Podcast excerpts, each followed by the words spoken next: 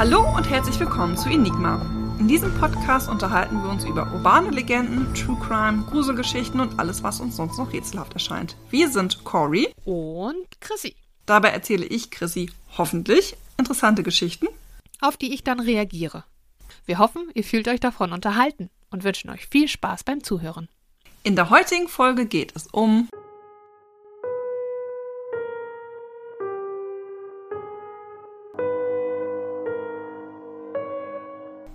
Erstmal um Kindheitserinnerungen tatsächlich. Oh.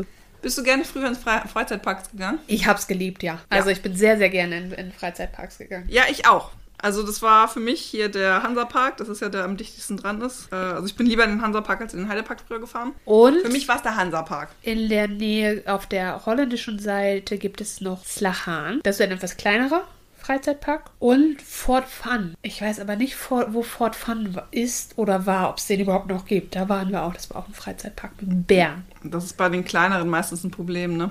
Ja. Aber was ist dann so ein Fahrgeschäft, was man fast immer findet? Die Achterbahn. Und? Kettenkarussell. Und? Autoscooter. Und? Das Schaukelschiff! Das Schaukelschiff, Da ja. fängt man doch immer mit an. Also für mich ist es echt so ein Klassiker. Ich gehe in den Freizeitpark, setze mich ins Schaukelschiff, immer ganz nach hinten, Aha. weil man da ja den größten äh, Effekt hat, wenn es hin und her Ja. Das Ähm, Wusch. Genau, immer so wusch, wusch hat. Und äh, dann kann der Tag losgehen. So ein einfaches Fahrgeschäft, finde ich, hat aber doch immer einen großen Effekt. Ja, definitiv. Also musst du ein bisschen hin und her schaukeln. War ja früher schon auf dem Spielplatz so. Ja, Die Schaukel, großartig. Oder die Wippe. auch gut. Die Wippe aber da groß. brauchte man immer einen guten Partner. Ja, ich hatte Geschwister, die gerne mal zu doll gewippt haben und ich versucht haben, runterzukicken von oben. Auch schön. Nun gut. Ja. Bleiben wir mal bei dem Schaukelschiff. Alles klar. Ähm, ist dir schon mal aufgefallen, dass die meistens der fliegende Holländer heißen? Also aufgefallen bewusst nicht, aber stimmt. Jetzt, wo du sagst. Jetzt, wo ich sage, es könnte unter Umständen etwas mit der heutigen Folge zu tun haben. Und zwar geht es um die Sage des fliegenden Holländers. Deswegen sehr witzig, dass du gerade über die Niederlande geredet hast. Was stellst du dir dann unter der Sage des fliegenden Holländers vor? Also ein Mann in orangener Kleidung, der da durch die Welt fliegt. ich dachte, Der holländische Weihnachtsmann. Nur ohne Geschenke. Und in Orange. der, was der Tulpen bringt der dir? Der bringt dir Tulpen und äh, Und Kaunerkäse. Käse. Also nein, natürlich ist das nicht der fliegende Holländer, der fliegende Holländer. Da es ein Schiff ist, gehe ich mal davon aus, dass es ein Pirat ist oder etwas mit Piraten zu tun hat. Auch das ist übrigens mittlerweile eine Referenz zur modernen Popkultur. Das ist eigentlich gar nicht so. Echt nicht? Nee, ich kann da gleich schon mal einstimmen. Ja, besser Und ist. zwar, die Sage um den fliegenden Holländer geht wahrscheinlich auf das 18. Jahrhundert zurück. Gegenstand der Sage ist ein Kapitän, der durch seine eigene Schuld einen Fluch auf sich lädt. Dieser zwingt ihn dazu, bis zum Tag des jüngsten Gerichts auf den Meeren zu segeln, ohne je in einem Hafen einzulaufen. Es bleibt aber unklar, ob der fliegende Holländer der Kapitän selbst oder der Name des Schiffes ist.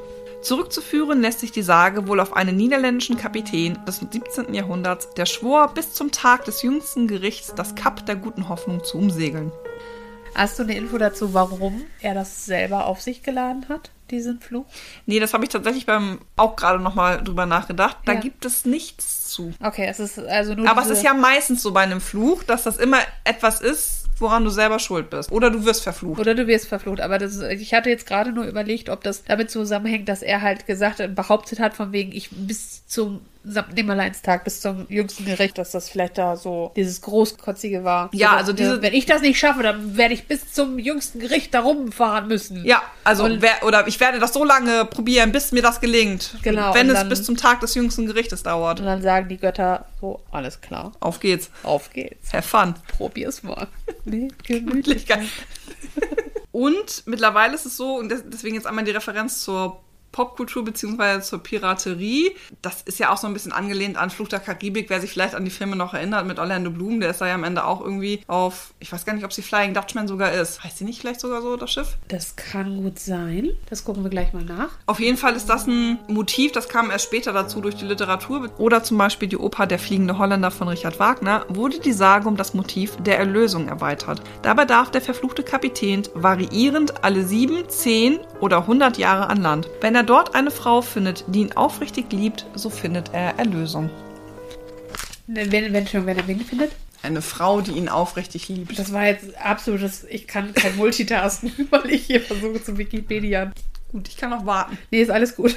Die Fly- Die Flying Dutchman war das Schiff von Davy Jones, der es aktuell von Captain William Turner geführt wird. Ja, guck, siehst Ja, du? Also, also auch da. tatsächlich das Schiff Genau. von- Aber auch, auch das ist die Referenz zum fliegenden Holländer und des Fluches, der da ja sogar noch weiter ausgeweitet wurde, im Sinne dessen, dass die ja die Seelen begleitet haben ins Ja. Totenreich. Ähm, Das ist jetzt nicht unbedingt Kern der Legende. Aber die Legende wurde aufgegriffen für Fluch der Karibik. Genau. Und dann ja auch variierend dieses mit dem, ich glaube, er kann alle zehn Jahre irgendwie an Land, ne? Das weiß ich gerade. Für einen Tag und dann zu seiner Elizabeth. Aber der Fluch der Karibik, und da kann man den Bogen wieder schlagen, ist ja ursprünglich ein Fahrgeschäft in Walt Disney World gewesen. Und ist ja erst ein Fahrgeschäft gewesen in einem Freizeitpark, bevor es ein Film wurde. Das ist das Interessante an Fluch der Karibik, weil das so eine elaborierte Story ist, ähm, dass es ursprünglich ein Fahrgeschäft war, lediglich. Das ist gut, dass wir zumindest jetzt den Ursprung von Fluch der Karibik geklärt haben, denn den Ursprung der Sage, der lässt sich nicht mehr rekonstruieren.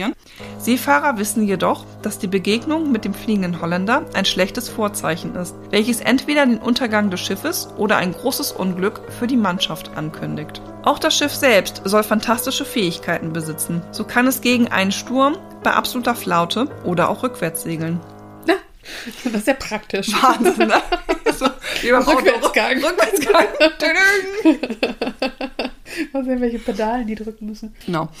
Ebenfalls scheint es in der Luft zu schweben oder das Schiff taucht plötzlich aus den Untiefen des Meeres auf. Die Segel erscheinen rot wie Glut und der Rumpf ist pechschwarz. Uh, düster. True düster. Ja, soll ja auch Unglück bringen, das Schiff. Ja, klar. Also wenn man es sieht. Ja. Ob es das tut, weiß man gar nicht so sehr, aber es ist halt ein Unglücksbote, ne?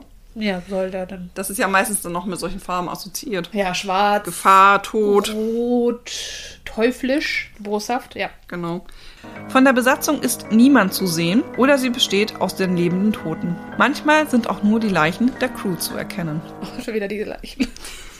so viel Tod. Aber die Darstellung tatsächlich lässt sich historisch begründen, denn Geisterschiffe waren gar nicht so selten, wie man denkt. Hm. Kannst du dir denken, warum? Nee. nee. Nö. Au, nee, also, Was kennst du? Nochmal zurück. Kennst du denn keine typischen Seefahrerkrankheiten? äh, typische Seefahrerkrankheiten. Mhm. Die Pest. Genau. Die Pest ist eine Seefahrerkrankheit, weil sie sich ja wunderbar auf so einem Schiff ausbreiten kann. In der Vergangenheit verstarben ganze Schiffsbesatzungen oft an der Pest, Skorbut oder anderen Seuchen. Aus Angst vor Ansteckung wurden solche Seuchenschiffe in keinem Hafen aufgenommen. Überlebenden Mannschaftsmitgliedern wurde oft nicht geholfen. Waren letztendlich alle an Bord gestorben, so trieb solch ein Geisterschiff oft auf unbestimmte Zeit kreuz und quer über die Meere. Das heißt, diese Geisterschiff-Geschichte ist gar nicht so unüblich, wie man das vielleicht denken möchte. Ja. Ach du Schande. Ja, Da hat man dann einfach so ein paar Schiffe auf See gehabt. Genau. Und das ist äh, tatsächlich so weit gewesen, dass, ich habe hier sogar Zahlen, warte, 1869 hat man 214 auf See verlassene Schiffe. Gefunden. 214. Ja. Wow. Also äh, wirklich nicht so selten, wie man denkt. Nö, das ist ja so richtig so schön Slalom. Die Ja, so. sind tot, die sind tot, die sind tot. Ja. Fahren wir mal hier lang. Ja. Und auch da finde ich das wieder so erstaunlich, dass 214 wahrscheinlich im Verhältnis aber gar nichts ist. Bis du da mal ein Geisterschiff tatsächlich gesehen hast, hat sie wahrscheinlich so vor Schreck alles verschlagen. dass du, ah, der fliegende Holländer. Oh ja, ja, ja ich meine, die See ist sehr, sehr weitläufig, das ist klar. Genau. Und äh, dann 214 ist nicht so viel. Das spielt dann also in diese Sage mit rein, sozusagen. Genau. Ja. Hat das Ganze dann immer so geflügelt. Krass, wie gruselig. Oh, die armen Besatzungsmitglieder. Warum, muss, warum sind Seefahrer immer so Gekniffen? gekniffen? Ja. Sinde. Ja. Ich lass uns mal ins Eis gehen. Oder lass uns mal die Pest mitbringen. so. Alles nicht so lukrativ. Alles, nee, nee, Seefahrer werden wollen wir nicht mehr. Nein, Den Job lehnen wir ab, sobald er uns angeboten wird. Ja, und hinzu kommt ja auch, also jetzt hatten, hatten wir es ja schon mit der Terror, dass wir in arktischen Gewässern ist es ja durchaus auch gefährlich. Ja. Aber es war ja früher auch in anderen Regionen nicht deutlich besser. Ja. Auch wenn sich die Sage um den fliegenden Holländer nicht auf einen konkreten Zeitpunkt zurückführen lässt, so scheinen sich aber alle Versionen der Sage am Kap der guten Hoffnung abzuspielen. Warum das Kap der guten Hoffnung dabei eine zentrale Rolle spielt, lässt sich sogar belegen. Die Gewässer um das Kap der guten Hoffnung gelten für die Segelschifffahrt als ausgesprochen gefährlich und heimtückisch. Allein in der Tafelbucht, nordwestlich vom Kap der Guten Hoffnung, fanden Taucher bis heute mehr als 300 Segelschiffwracks. Die Segelschiffe des 18. Jahrhunderts waren nicht in der Lage, gegen die Winde, die am Kap entstehen, Raum zu gewinnen, was teilweise zu wochenlangen Kreuzen der Gewässer führte. Wissend um die Gefahr entstand unter den Seefahrern die Sage des fliegenden Holländers. Der Unheil versprach, sollte man ihn sichten. Ja, ergibt Sinn, ne? Ja, dass, ne? Das, dass es sich anfühlt wie Unglück, kann ich nachvollziehen. Also die beiden Sachen spielen da rein. Die beiden Sachen spielen mit in die Legende rein, warum Ja. sie so entstanden ist, wie sie entstanden ist.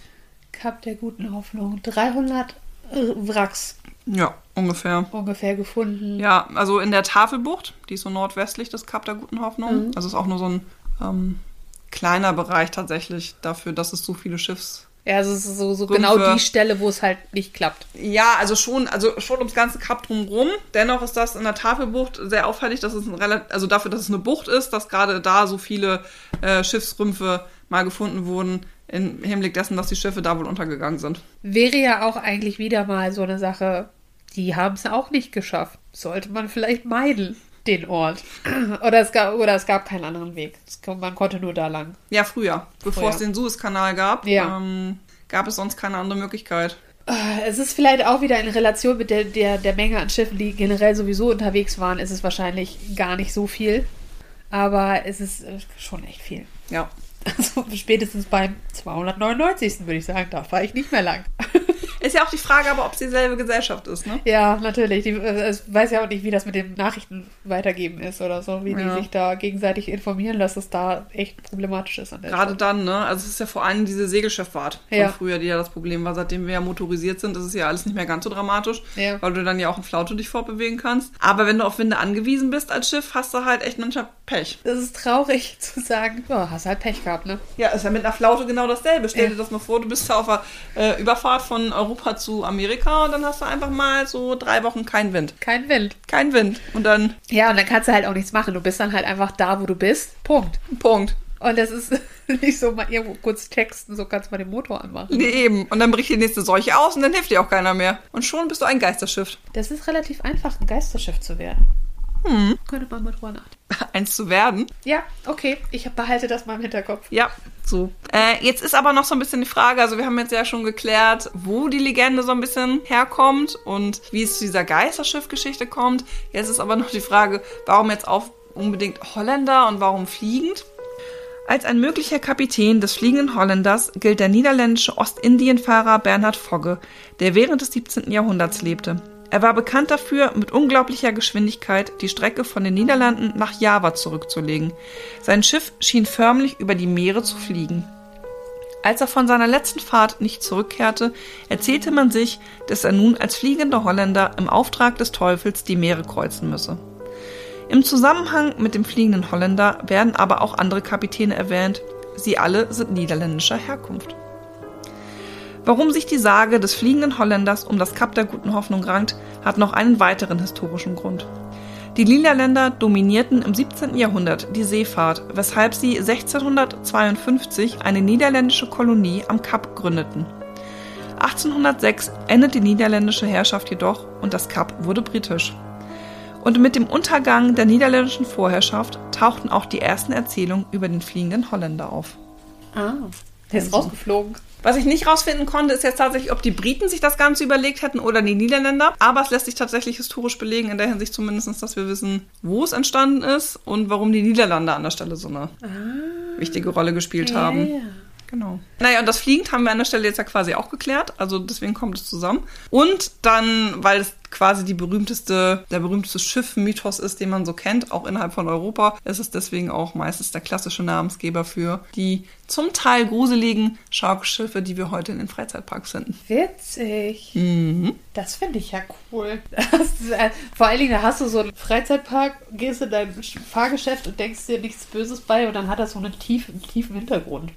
Ja, das ist krass, ne? Das ist wirklich krass, weil das auch einfach, äh, habe ich noch nie drüber nachgedacht. Das ist ja jetzt so ein bisschen die erste europäische Sage, Ja. der wir so ein bisschen auf den Zahn fühlen. Ja. Aber eben auf den Zahn fühlen insofern, dass die, die Erklärungsvorschläge sehr, sehr nachvollziehbar wirken. Genau, und wir halt gerade einmal gucken, wo kommt diese Legende eigentlich her und äh, warum heißen die Schaukelschiffe dann ausgerechnet immer der fliegende Holländer? Der fliegende Holländer. Aber ich finde es auch sehr witzig, dass mein erster Gedanke äh, Pirat war. Aber letztendlich ist es ja auch so, welche Legenden hat man auch schon im Kopf, wenn man an die Schifffahrt denkt? Oder was ist das Spannende? Dann denkt man ja immer sofort an Piraterie und Pirat und Ha. Ich denke mal an die Titanic. Luxusdampfer mögen vielleicht auch am Horizont auftauchen. ein, ein großer und intensiver ehemaliger Leonardo DiCaprio-Fan. Ja, also deswegen Titanic ist das erste, woran ich denke, wenn ich Schiffe höre. Okay. Aber bei fliegender Holländer denkst du offensichtlich ja sofort an Also, Piraten. also jedes Mal, wenn du das Wort fliegender Holländer sagst, sag, soll ich dir ganz ehrlich sagen, woran ich gerade denke. an Käse. Ich denke an den Holländer-Teller, den es bei, bei dem einen Lieferanten hier gibt.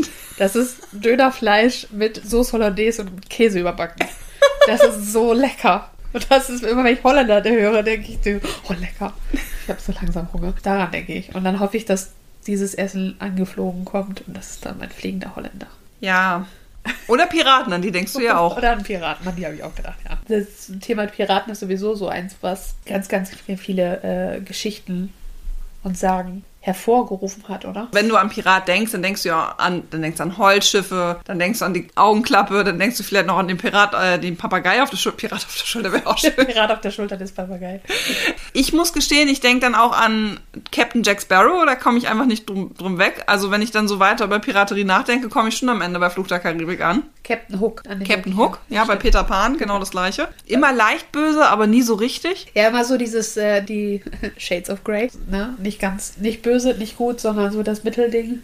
Oh, sind sie böse, sind sie nicht? Und immer ein bisschen sexy. Ja, Immer ein bisschen sexy. Ist halt eine Sage, ne? Und Sagen sind irgendwo entstanden. Das ist also so schade immer bei, bei solchen Sachen, finde ich, weil es heißt natürlich, irgendwann hat man die ersten Aufzeichnungen dafür gefunden, aber äh, dass man dann irgendwann nicht mehr zurückverfolgen kann, wo es wirklich herkam. Das finde ich total schade. Ja, und es gibt ja relativ viele historische Belege dafür, wie das entstanden ist. Und es wird ja jetzt an der Stelle auch nur vermutet mit dem Überschwung auf das britische Imperium, Ja. dass dann die Sage entstanden ist. Ja. Aber auch ja nur, weil dann die ersten verschriftlichen Formen gefunden worden sind. Vielleicht haben sich das die Niederländer auch schon erzählt, 150 Jahre vor, aber das weiß man halt nicht, weil es vorher Ja. nicht aufgeschrieben wurde. Ja, dass, dass, dass die Niederländer, weil die halt so dominant waren auf den Meeren, dass die dann, was weiß ich, was für Geschichten sich erzählt haben. Ja, oder andersrum, die Ja. anderen Seemächte gesagt haben, Obacht des fliegenden Holländers, wenn du den siehst, ist das kein gutes Zeichen, gerade Ja. weil die so dominierend in, Stimmt, in bei der Wind Seeherrschaft waren. pesen die übers Wasser und äh, hauen alles um, was sich denen in den in den Weg stellt. Ja. Und schon hast du einen fliegenden Holländer. Ja, bei der Recherche bin ich auch darüber gestolpert, dass man äh, den fliegenden Holländer auch mit Vasco da Gama assoziiert. Ja. Das macht ja aber wenig Sinn, weil das ein Portugiese war. Ja. Also da, da hinkt es sehr. Deswegen habe ich den jetzt mal nur so am Rande erwähnt und gar nicht in die Geschichte großartig mit eingeflochten, weil ich die anderen Sachen durchaus plausibler finde in der Erklärung. Ja. Genau. Vielleicht war es auch ein Mensch, der Holländer mit Nachnamen hieß. Ich glaube, letztendlich sind es, Holländer. sind es viele, viele Punkte, die hier zusammenspielen in die Legende. Das zum einen halt die Niederländer, die so mächtig waren und am Kap der Guten Hoffnung ja ihr, ihre Kolonie hatten. Dann hast du das Kap der Guten Hoffnung, bei dem viele Schiffe früher untergegangen sind. Dann hast du die Geisterschiffe, ähm, auf denen die Seuchen herrschten. Und das sind ja auch alles Unglücksboten. Dementsprechend wundert mich das nicht, weil einem Seefahrer, der lange unterwegs ist und hoffentlich das Glück hat, gut überall wieder anzukommen an Land, schon ja die ähm, Erfahrung macht, irgendwann mal was gesehen zu haben. Und entsprechend ist es ja nicht verwunderlich, dass man das dann alles versucht, in eine Geschichte einzustricken. Das ist wieder dieses, dieser Wunsch, eine Stringenz, eine Logik zu finden in den Dingen, die einem begegnen. Und Genau, und dann halt auch als Warngeschichte. Ja. Ne? Es gibt nämlich tatsächlich auch noch eine weitere Legende in Bezug auf den fliegenden Holländer, dass der auch mit Beibooten Briefe verschickt hat. Oh?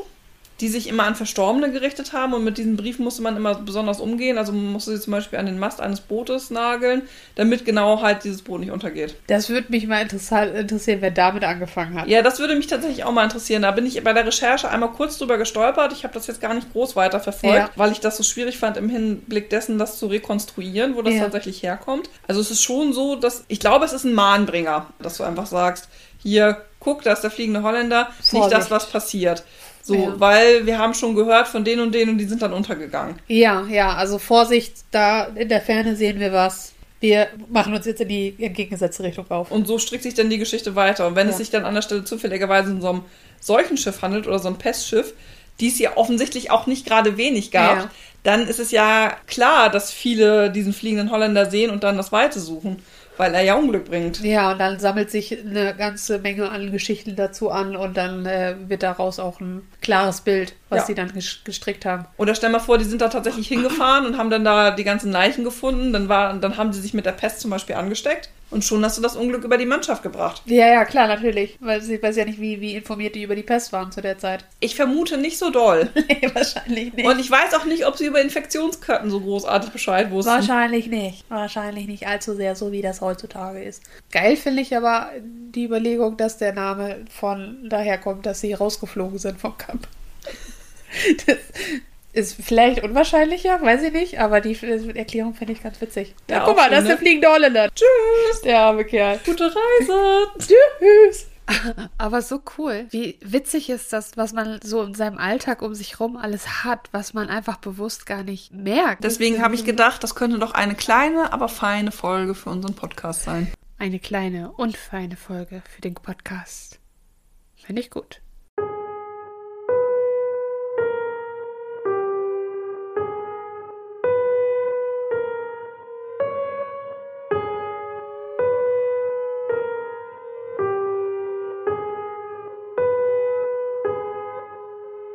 Vielen Dank fürs Zuhören. Und bis zum nächsten Mal bei Enigma.